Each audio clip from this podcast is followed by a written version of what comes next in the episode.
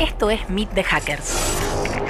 Un espacio en el que conversamos con profesionales, especialistas y personalidades destacadas de la ciberseguridad para conocer su trayectoria, sus ideas y sus visiones. Relájate y disfruta de esta charla en compañía de Fede Pacheco.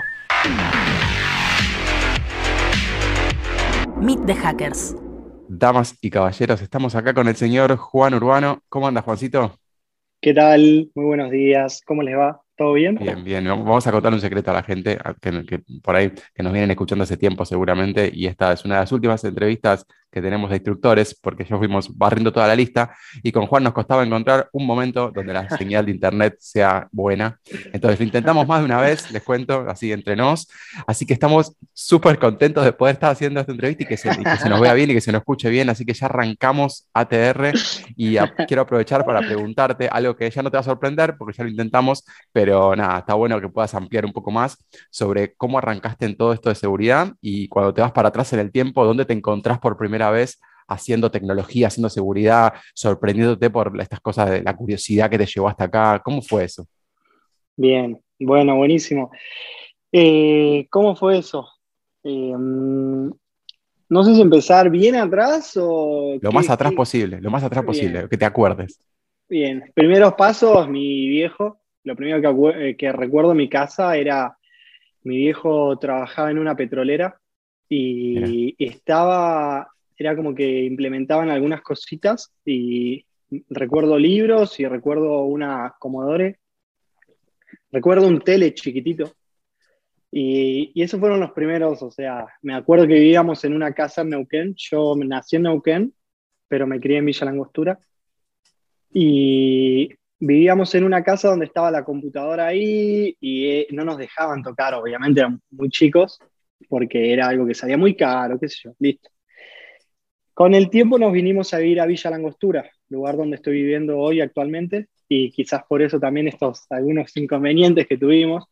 Te interrumpo eh, un paréntesis ahí, les contamos a la gente que es de afuera de Argentina, especialmente, y mucha gente también de Argentina, especialmente que son de capital y no viajan mucho, que Villa Langostura es uno de los lugares más lindos de Argentina, probablemente, en mi opinión, por lo menos uno de los más lindos del mundo. Así que si tienen la oportunidad de ir a conocer, vengan de donde vengan, va a valer la pena. Así que perdón, pero lo tenía que decir. Sí, y, y acá serán bien recibidos, así que se puede, si quieren ampliamos, se puede hacer caminatas, escalar, se puede hacer de todo, ir al cerro, hacer snowboard en invierno, esquí, de todo se puede hacer, kayak. Pero bueno, eh, mis viejos, bueno, si quieren cuento un poco de esto. Dale. En el, 95 eh, se vinieron y conocieron, en el 94 creo que conocieron Villa Angostura, y en el 95 nos vinimos a vivir. ¿Cómo sigue la historia? O sea, eh, mi viejo más adelante le compra o nos compra una computadora, creo que era una Pentium 1 o Pentium 2, a mi hermano y a mí, o a toda la familia en realidad. Y, ¿qué más? los pongo en contexto. Yo viví, eh, hice el proceso desde ir a la secundaria a la primaria, donde tenías un zip, o sea, tenías un disquete, zip, eh, CD, y fui haciendo toda la transición. No tiene nada que ver, pero como los puse un poco en contexto, y bueno, ¿qué ocurre? Lo veía a mi hermano. Mi hermano le gustaba estar en la computadora. Eh, es de la época de, de Jaque Mate, Scratcho, eh, la Covacha Underground, de los Scenes y todo, lo, todo eso en particular, donde muchos de los chicos que hoy, no sé, son los chicos de la ECO, ya sea si quieren, puedo mencionar nombres, menciono. Por supuesto, sí, sí, por supuesto. Bueno, desde Fede, Giva, Fran, Leo, etcétera, y muchos más que no estoy mencionando, eh, estaban en ese ambiente. Y bueno, mi hermano, eh, yo lo veía que bajaba cosas, en ese entonces, esta misma transición que les cuento, eh, yo viví la transición de de, conectarse con el teléfono, o sea, con la línea telefónica, Speedy, marcar y que se, escuchara el ruido. Y yo me quería conectar a descargar algo y tenía que hacerlo eh, a veces sin que mis viejos supieran. Entonces era como conectarse rápido, descargar algo y después leerlo. O tener el tiempo, yo sabía que tenía las tardes, después de que volvía a la escuela y demás, para hacer cosas. Listo. Y lo veía a mi hermano siempre, me acuerdo que él estaba, participaba activamente, antes eran los foros, entonces participaba en un foro, me acuerdo que se hizo amigo de una persona que muchos años después lo, lo volví a ver y el chabón es super hacker. Y, y bueno, eh, él le gusta mantener muy bien el perfil bajo, así que no le voy a mencionar ni nada. Y, y bueno, fue pasando el tiempo y fueron ocurriendo esas cosas. Eh, fui descargando, fui aprendiendo, lo veía a mi hermano, eh, leía, no entendía nada, habían cosas que no entendía nada, no, o sea, no, me acuerdo de la primera vez que quise leer algo de criptografía, ¿qué era y además, que decía, ¿qué? Y aparte antes, creo que cambió mucho eso, los libros antes eran como crudísimos, era, eh, no, no tenían pedagogía, vamos a decirlo, no sé cómo explicarlo, eran, lo leías y decía, ¿qué onda? Y después lo volvías a leer, qué sé yo, no sé, eso me pasaba. Bueno, crecí y tuve mi primer trabajo en un ciber a los 14. Trabajaba en el ciber y, nada, ahí hacía distintas aventuras. Ahí empecé con lo que es Fudea, Malware, en una época donde era divino, era, era hermoso, porque vos enviabas un exe por Gmail y le llegaba inbox a la persona y la persona lo ejecutaba y le comprometía a la computadora. Era una época gloriosa. No sé si está bueno lo que estoy contando, pero bueno, son cosas que ocurrían. Eh, y bueno, fue ese proceso. Después eh, en el secundario seguía haciendo. Después me cambié de trabajo, trabajaba acá en un, en un lugar, en un hotel, que estaba de noche en el hotel. Yo tuve un año, me fui a estudiar a los 19, porque me quise quedar un año acá en Villa Langostura, un año más. Eh, mis viejos me dijeron, te quedás, pero vas a laburar cortísima. No, pero, nada de peros, me fui a laburar y empecé a laburar en, eh, esto muy loco, era el Servicompras en, en el Automóvil Club, era el Servicompras, qué sé yo, y tenía eh, el, hotel. Y en el hotel a la noche, ¿qué hacía? Yo me la pasaba leyendo y aburrido y también estaba con lo mismo, estudiando y viendo cositas. Luego me fui a Buenos Aires a estudiar, siempre como queriendo aprender, buscar y, y saber. Y me fui a Buenos Aires y en Buenos Aires tuve la posibilidad de ir a la primera ECO, donde conocí a la mayoría de la gente por el foro. Habían distintos foros que eran bien, no sé, underground, no sé cómo decirlo, pero más bien la información, hoy en día sigue ocurriendo que hay información que tenés que rebuscarte un poco para mm. encontrarla. Hay gente que sabe, hay gente que la comparte, solamente tenés que encontrar el lugar donde es. Fuiste a la primera, ¿no? ¿La primera 2007? ¿Estamos hablando? No, eh, mi primer eco fue en 2009. Ah, ok, ok. Porque yo me vine a estudiar en 2009 y fue mi primer eco ese, mm. eh, en el Conex. Y bueno, mm. ahí si quieren cuento un poquito más. Eh, sí, sí, dale. Cómo, cómo fue... el contacto previo. Ese. ¿Cómo fue el contacto previo?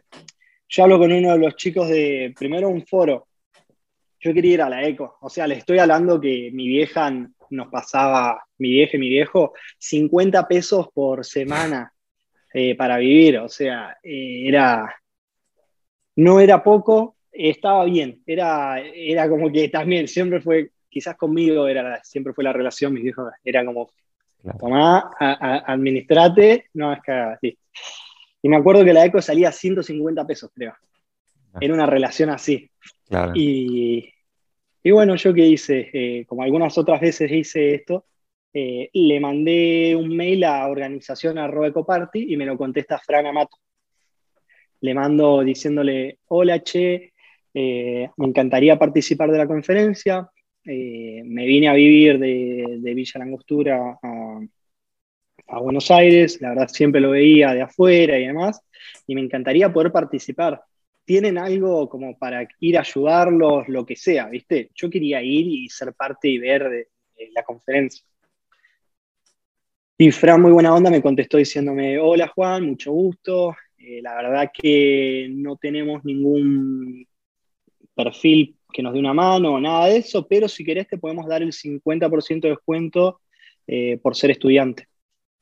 Y fue, ¿qué? Buenísimo, listo me acuerdo que tenía quizás unos manguitos ahí ahorrados y me acuerdo que lo hablé con mi vieja también y me dijeron, bueno, ya fue. Y esa fue mi primer eco, que yo conocía a los pibes de, eh, de los foros, no conocía a nadie, imagínate. Eh, te estoy hablando de usar IAT, de que no habían teléfonos, de que te hablabas por el foro y bueno, nos vemos a las 11 en Tucumán y no sé qué, y yo no sabía ni llegar a Tucumán y no sé qué, cuando me empieza, bueno, llego unos minutos tarde, además el pibe del foro no estaba, toda esa secuencia, y lo veo a Mati Re y a Ger, dos muy amigos míos hoy, eh, y los veo haciendo fila, y les digo, chicos,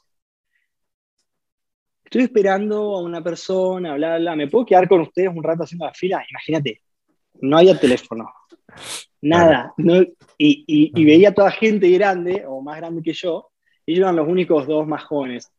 Eh, ponele que ahí yo tendría entre 19 y 20, Mati por ahí tendría 18, creo que tiene dos o tres menos que yo, y Ger más menos mi edad. Estábamos todos ahí. Entonces yo dije, bueno, me puse a hablar con ellos, la historia es larguísima, larguísima la historia, pero me quedé con ellos y a partir de ahí me, me integraron a lo que es MFSEC en esa eco del 2009, donde esa primera eco nos fuimos a dormir a la casa de uno de los chicos, no voy a decir de quién, nos fuimos a dormir y está este amigo con el padre, la madre, éramos como 10, 11 durmiendo, todos en la casa, eh, jugando al CTF, nos descargábamos, qué sé yo, bueno, y así, esa fue la primera eco de muchas, donde luego después me tocó a mí como hostear a la gente, eh, a, todos los chicos, yo tenía departamento ya, vivía en Tucumán y Medrano. Me acuerdo una vez, creo que éramos 16 en el departamento. Los chicos ya venían con los, con los colchones, todos, y dormíamos ahí uno al lado del otro, cabeza a pie, cabeza a pie, jugábamos a los CTF y hacíamos cosas.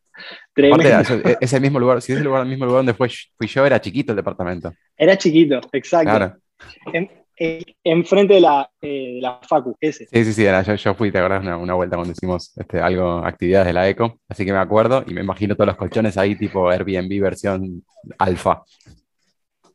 Ay, tremendo. Así que nada, eso fue más o menos lo que fue ocurriendo.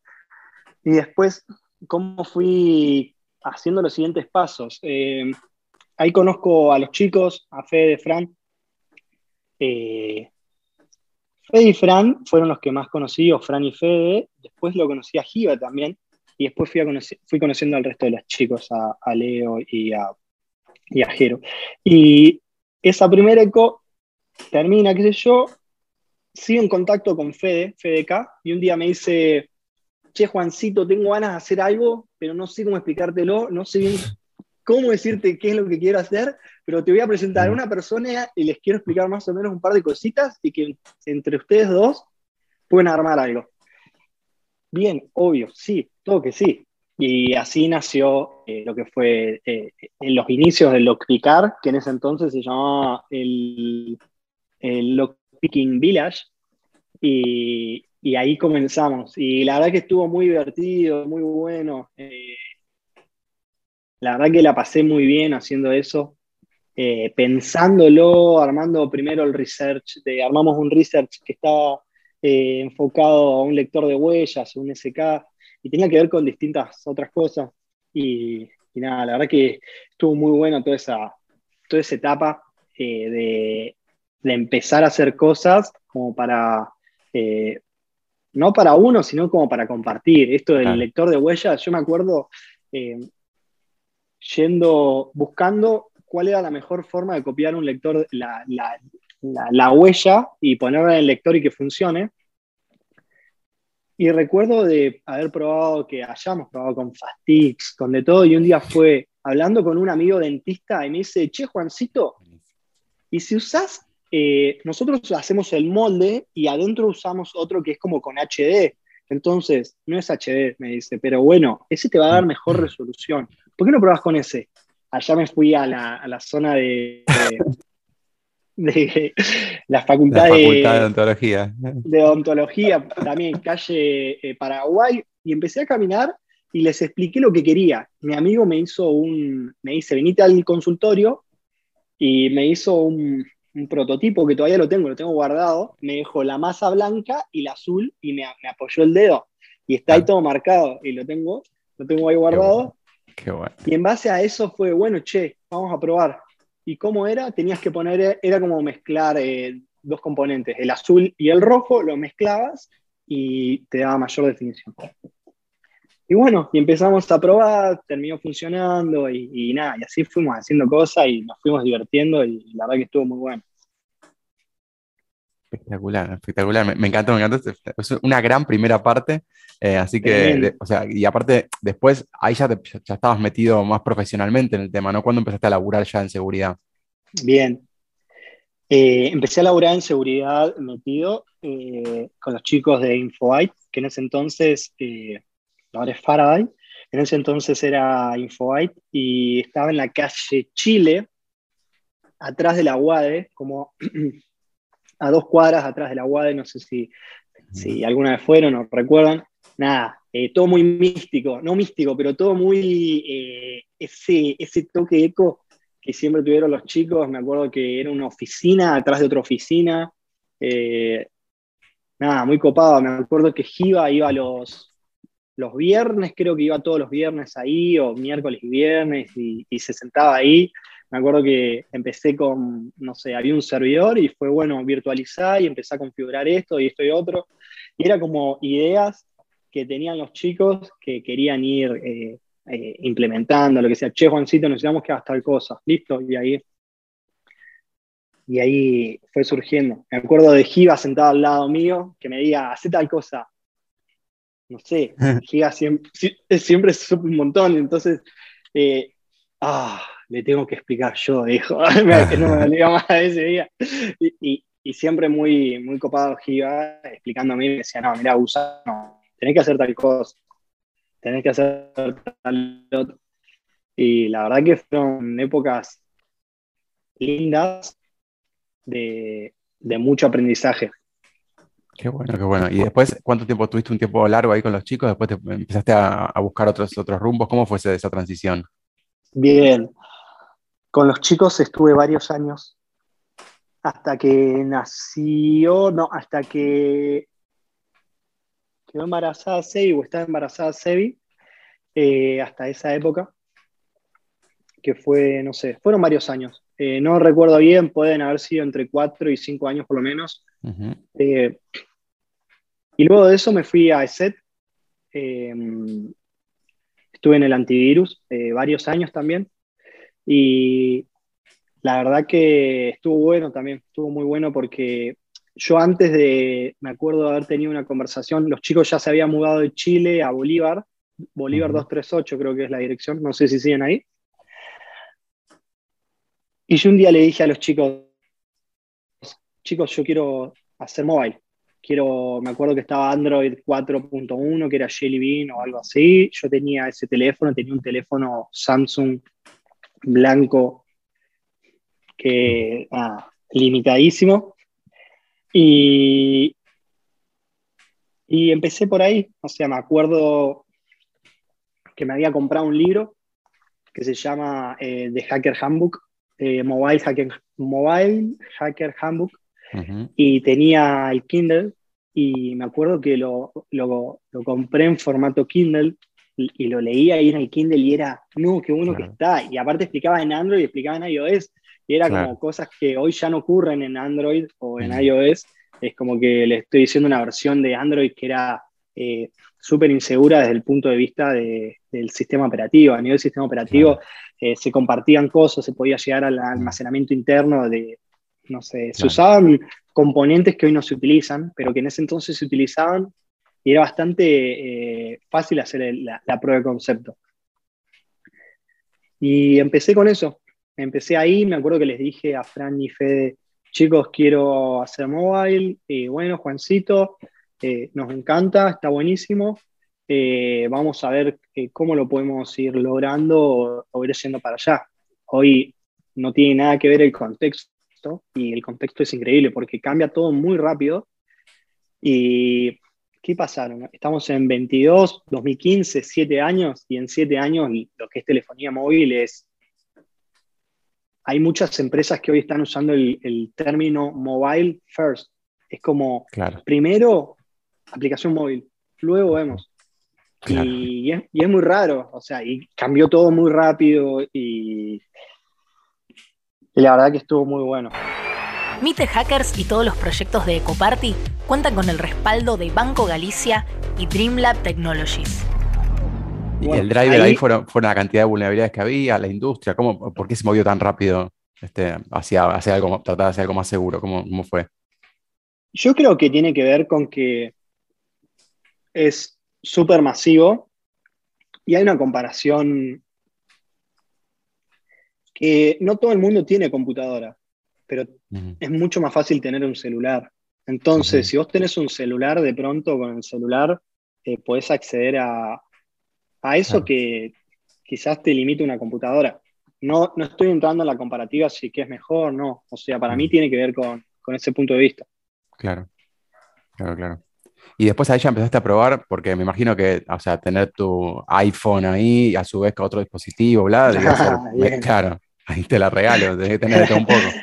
Qué buena historia. Eh, bueno, en es, eh, con los chicos viajo la primera vez a Black Hat y Defcon. La verdad que cuando me dijeron no me podía creer, nuevamente, eh, muchas veces me jodían los, los, pibes de MFC, no sé, es un clásico yo mm. no soy de capital ni de Buenos Aires y ya me decían, no sé, campesino, paisano, todos los, todas las que se les puedan ocurrir. Y, para mí desde ese punto de vista fue como disruptivo en mi cabeza. Me acuerdo de llamarlo a mi viejo, a mi vieja y decirle, no lo puedo creer, me, me, me a, Las Vegas, o sea, y me ir a Las Vegas a la conferencia. Imagínate que veía la eco de lejos y de pronto llego a, a Defcon y Black y no lo podía creer. Y fui con los chicos, la verdad que estuvo muy bueno, eh, fuimos a ver un montón de charlas, qué sé yo. Ya sola, el, solo hecho de ver la conferencia, esto me acuerdo de que Fede me lo haya dicho, Juancito, es muy importante que vengas y veas esto, porque esto es como que te apertura mental, es porque, o sea, ese la apertura mental lo, lo, agrego yo, pero eh, era eso lo que él me quería decir, o sea, con esto después Claro, ves los stands tan grandes, ves tanta gente, ves la comunidad que hay, que no la ves todos los días y es, sí, wow, loco, eh, sí, sí, posta, está tremendo. Mm. Y ese fue el primer, eh, como el primer wow, así. Luego en ese, también lo mismo, eh, me, me, voy a ese, les dije lo mismo, yo quiero hacer mobile. Bueno, no está el, el servicio no está armado en el área de servicios profesionales. ¿Lo querés armar? Y fue obvio. O sea, ¿qué, hace falta o qué necesitamos? Me dijeron, bueno, hace falta A, B, C, D, y lo armé, y lo armamos. O sea, eh, y ahí empezó a estar eh, el servicio de, en ese entonces, en ese, de lo que era mobile, que empezamos a ver esto, aplicaciones en Android, en iOS. Vos me hiciste la pregunta de la, del iPhone.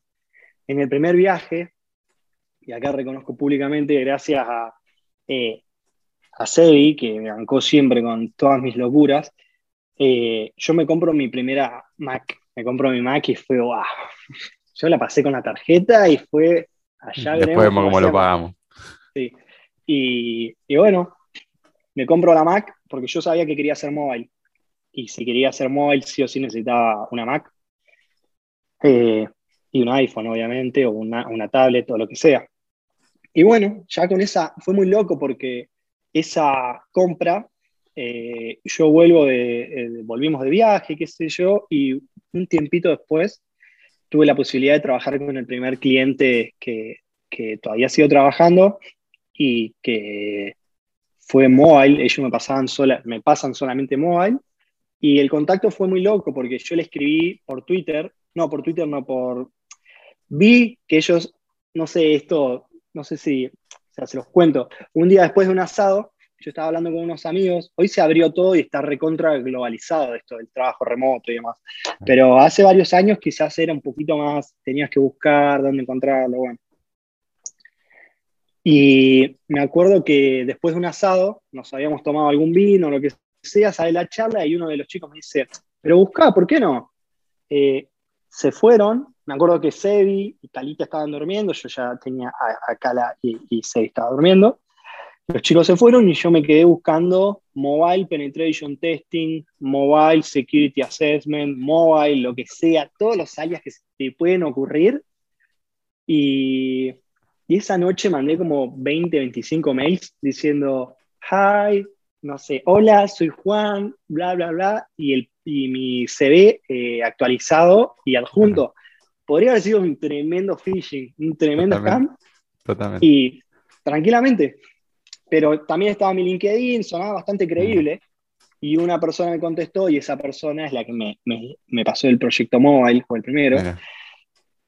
Y así arranqué a laburar así como eh, haciendo lo que quería, o lo que me gustaba, o lo que estaba buscando. Y lo primero fue, uy, me pasó la de Android y la de iOS, ¿qué hago? Si no tengo un iPhone. y fue como, ¿qué hago, loco? Y, y bueno, de ahí terminé haciendo malabares. Si quieren les cuento el malabar o no. Obvio, obvio, contá, contá, contá que estamos, ya estamos acá, ya llegamos hasta acá. El ma- eh, los malabares fueron, eh, che, bueno, necesito un iPhone. Empiezo a buscar iPhone y eran todos caros. O sea, yo necesitaba, en ese entonces era una versión 5 o 6, ni me acuerdo qué, qué iOS corría. No, eh, bueno, no, no era tan bajo, pero ponele que era 7, era 7. Y, y dije, bueno, ¿qué hago? Eh, y empecé a buscar en, en todos lados y eran caros y busqué en los grupos de Facebook. Y de golpe empiezo a buscar en los grupos de Facebook y veía que todo el mundo publicaba y yo, yo solamente le decía, hola, ¿lo seguís teniendo disponible? Necesito la, la versión on, no sé, eh, tanto, tanto, tanto. Y la gente me contestaba como diciendo, ¿qué carajo le pasa a este? Eh, ¿Para qué quiere esa versión? O les preguntaba, ¿lo actualizaste? Eh, Hoy en día hay un par de jailbreaks que son mucho más estables y funcionan muy bien, pero en ese entonces era, yo iba a gastar una plata, no sabía qué onda, y no podía comprar un celular que no lo iba a poder hacer jailbreak. Claro, Entonces era, eh, ni sabía dónde me estaba metiendo una vez más, o sea, era como, estaba yendo para un lugar desconocido que yo sabía que iba a salir todo bien, pero no sabía cómo iba a ser el proceso, mientras tanto. A esto también tuve una anécdota así que compro en un lugar que eran, no sé, eran, no quiero decir una etnia ni en particular, pero era gente que vendía celulares y cuando lo compro el chavo me dice, sí, es tal versión, llego a mi casa y no tenía esa versión. Y cuando se lo voy a volver me dice, no, no, yo ya gasté la plata. ¿Cómo que gastaste la plata? Sí. ¿Entendés? Y se lo termino No. volviendo y No. bueno, te, te lo juro, te lo juro. Malísimo. se lo devuelvo y me dice, vas a tener que venir el lunes. Bueno, voy el lunes y me volvió la plata, qué sé yo. Toda esa secuencia de estrés y a todo esto el Pentes empezaba a ponerle ese día y yo necesitaba tener todo. Y bueno, pasa, todo pasó. Consigo el iPhone, empiezo a analizar, salió todo bien y, y la verdad que a partir de ahí es como que fueron saliendo cada vez más cositas. Era, era cuestión de seguir buscando, seguir metiéndole, seguir dedicándole horas. Esto obvio no lo dije, pero siempre el, tiempo que uno le dedica es... Ahí está la clave del éxito. Eh, cuando era Repetilo, re- repetilo, repetilo, repetilo, porque eso Sí. es fundamental. Me encanta. Y, y también acá voy a rescatar algo de la facultad. Yo fui a la UTN, no me recibí, y creo que de la facultad lo, que me- lo, lo mejor que aprendí fue a no bajar los brazos. O sea, a que te peguen por todos lados y tenías que salir magullado, como sea, pero tenías que salir. Y, y bueno, ese conjunto de cosas que fui aprendiendo y tener claro lo que yo quería, que era ir para allá, fue como el- lo determinante. Y hoy lo digo, viendo un poco todo lo que el- el- Claro. los pasos anteriores o todo lo que fui, fue ocurriendo y demás. Y una cosita fue llevando a la otra y así. Luego eh, fui a mi segunda Black Hat, después eh, así. Hice primero un training, después hice otro. eh, y, y bueno, o sea, esto. Otra cosa que aprendí también es que si no confía uno en uno, si no apuesta uno en uno, no va a apostar nadie.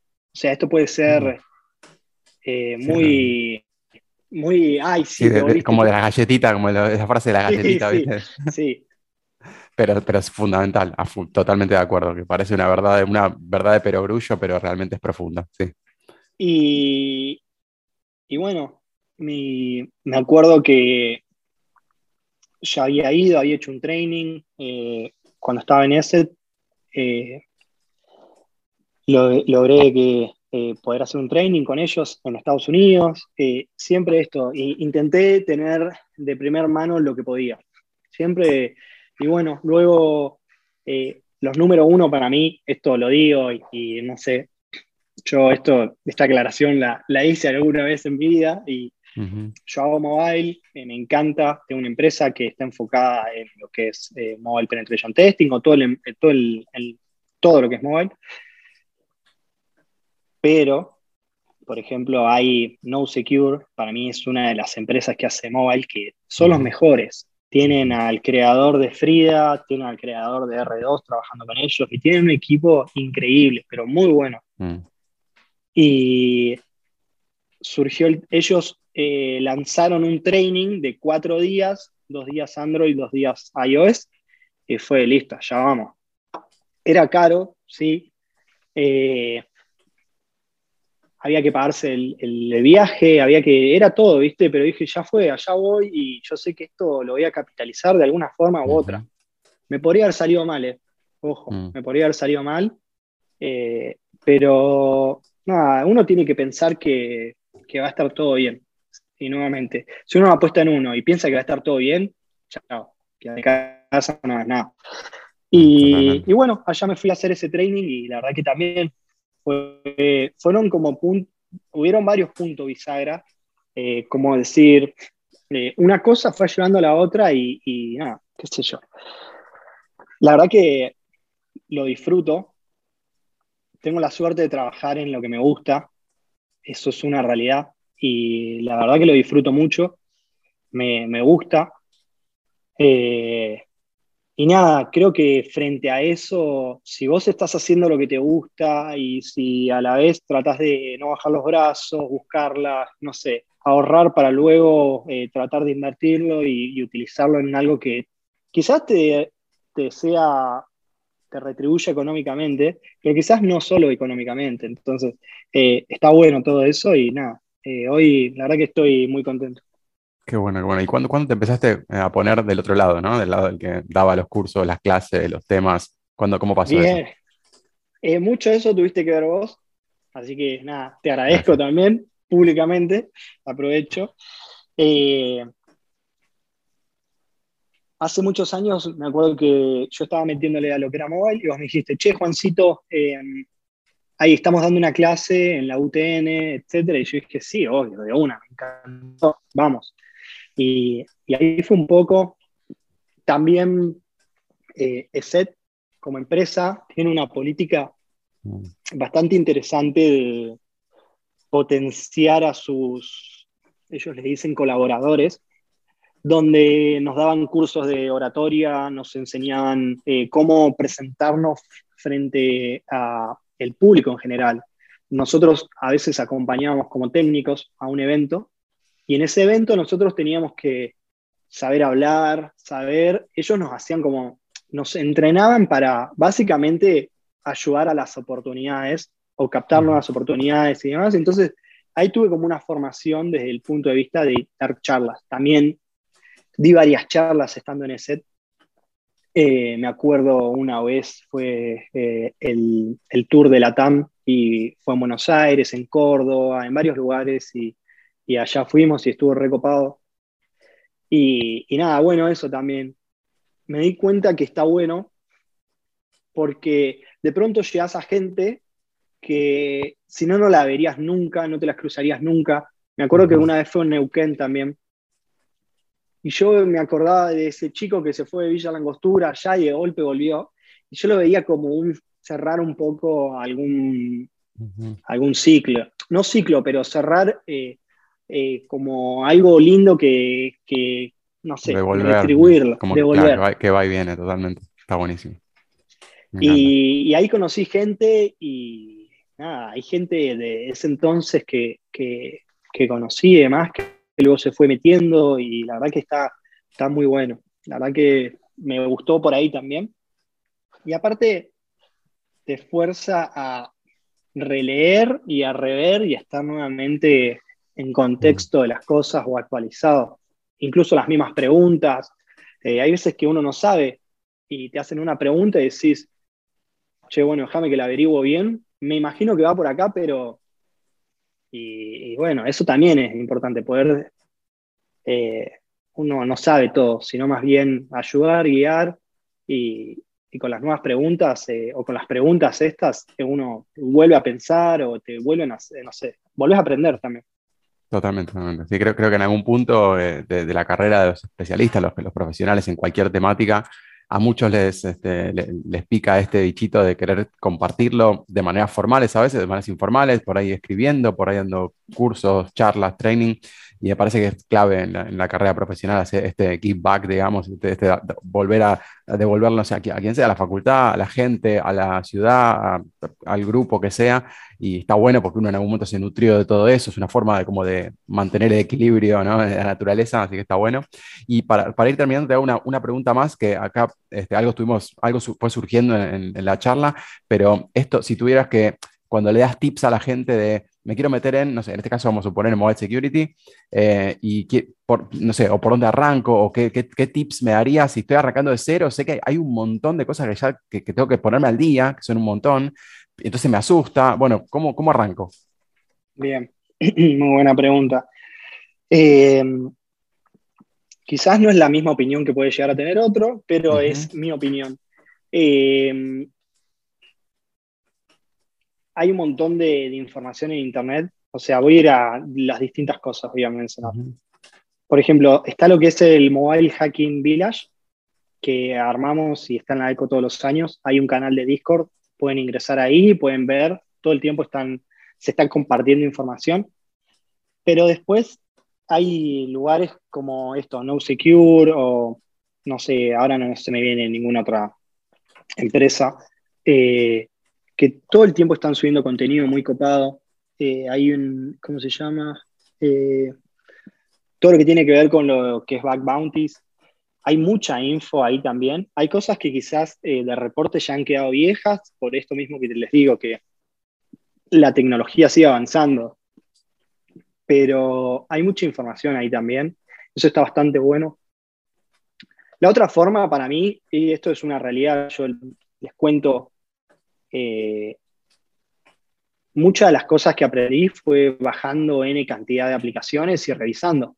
Bueno, yo quiero hacer la explotación del WebView. Listo, ¿cómo es la explotación del WebView?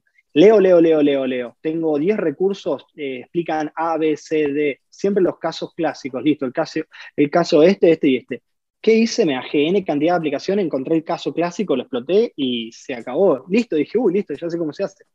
Y pero bueno, nuevamente, esto le tenés que dedicar tiempo, tenés que sentarte y verlo, tenés que tener ganas también de, decir, bueno, hago esto, me va a servir. Y también esto, lo que mencioné, o sea, muchas veces uno se frustra. Entonces también avanzar hasta cierto punto, ir documentando, eso también está bueno y sirve a mí. Yo por lo general siempre me fui anotando cosas en un Google Doc o distintos lugares y armándome como mi propia guía, un cheat sheet de cositas. Y después, nuevamente, está lleno de, guías, de, de, cheat sheet o lo que sea que te muestre un montón de información de cosas. ¿Qué más? Para mí es clave tener el dispositivo. Mucha gente dice, y, pero si virtualizás, bueno, ahí quedan cada uno. Para mí, si tenés el dispositivo, es todo mucho más fácil.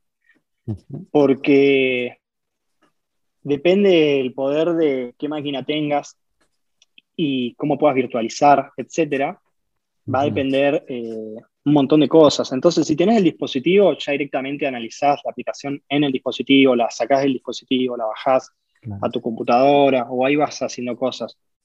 Entonces, como para resumir, eh, tener el dispositivo sería genial.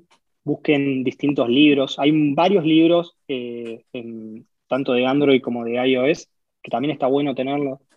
Lean y compárenlos. O sea, lo mismo que yo les digo de bajar un montón de aplicaciones solamente para realizar la explotación de algo, es lo mismo con los libros. Cuando empezás a leer los libros, eh, te das cuenta que la mayoría hablan de lo mismo, pero algunos hablan de algunas otras cositas o alguno te tiene un truquito que no lo habías visto. Y esos truquitos están buenos. Y lo mismo con las... Hay un montón de capacitaciones como la que estamos eh, dando, eh, y también hay recursos. Entonces, nada, apostar a eso, apostar a uno y meterle a esto. Decir, bueno, me sumo al, al Hackademy y aprender de una. Está bueno, está bueno. Me gusta, gracias por el mensaje, porque está bueno todo lo que fuimos mencionando del tema de tener que confiar en uno, hay momentos donde, no sabes, no hay, no hay, un camino hecho como te pasó a vos, que por ahí, por ahí quiere arrancar con algo que está en el camino más trazado y es un poco más fácil, uno sigue uno camino, sigue otro. En el caso de que una nueva tecnología, un nuevo dispositivo o algo así, obviamente hay que, hay que hacer un poco de cero e ir probando y a veces va a funcionar, a veces no, y esa capacidad de tolerar la frustración, como decías, también es importantísima. Así que, pero bueno, me, encantó, me encantó, gracias, síganlo a Juan en redes sociales, tiranos este, no sé, lo que, lo que sea, Twitter, LinkedIn, donde, sea que publiques. Que, bien. ¿Dónde estás? Eh, bien, mi Twitter es Juan URSS, Juan Urs. Eh, ¿Qué más? El LinkedIn, búsqueme como Juan Urbano. Eh, y mi sitio es, mi empresa sería jazzmobilesec.com. Ahora estamos armando distintas cosas. No quiero meter chivo de la empresa, sino más bien vamos a empezar a, hacer algunas publicaciones de no solo casos que fuimos viendo, sino research. esto que les decía, bajar aplicaciones y ver es lo mejor que se puede hacer para mí. Porque ahí ves las cositas y nada, bueno, los dejo ahí intrigados y. Sí, sí, que se vayan a fijar a la página, que la, que la sigan en la página, se, se bajen los tutoriales, todo lo que estás armando. Así que nada, bueno, muchas gracias. Qué bueno, al Dios de la Internet también tenemos que agradecer que nos permitió esta conversación. Así que nada, este, nos estamos hablando pronto y gracias por tu tiempo. A ustedes, chicos, mil gracias y que anden muy bien. Dale, bye, bye. Chao, chao. Esto fue Meet the Hackers. Condujo Fede Pacheco. Si te gustó la entrevista, compartila en tus redes difundila entre tus contactos y seguinos en Spotify. Ah, lo más importante, no te pierdas el próximo episodio. Para saber más sobre Ecoparty, visita ecoparty.org o seguinos en arroba ecoparty en todas las redes sociales.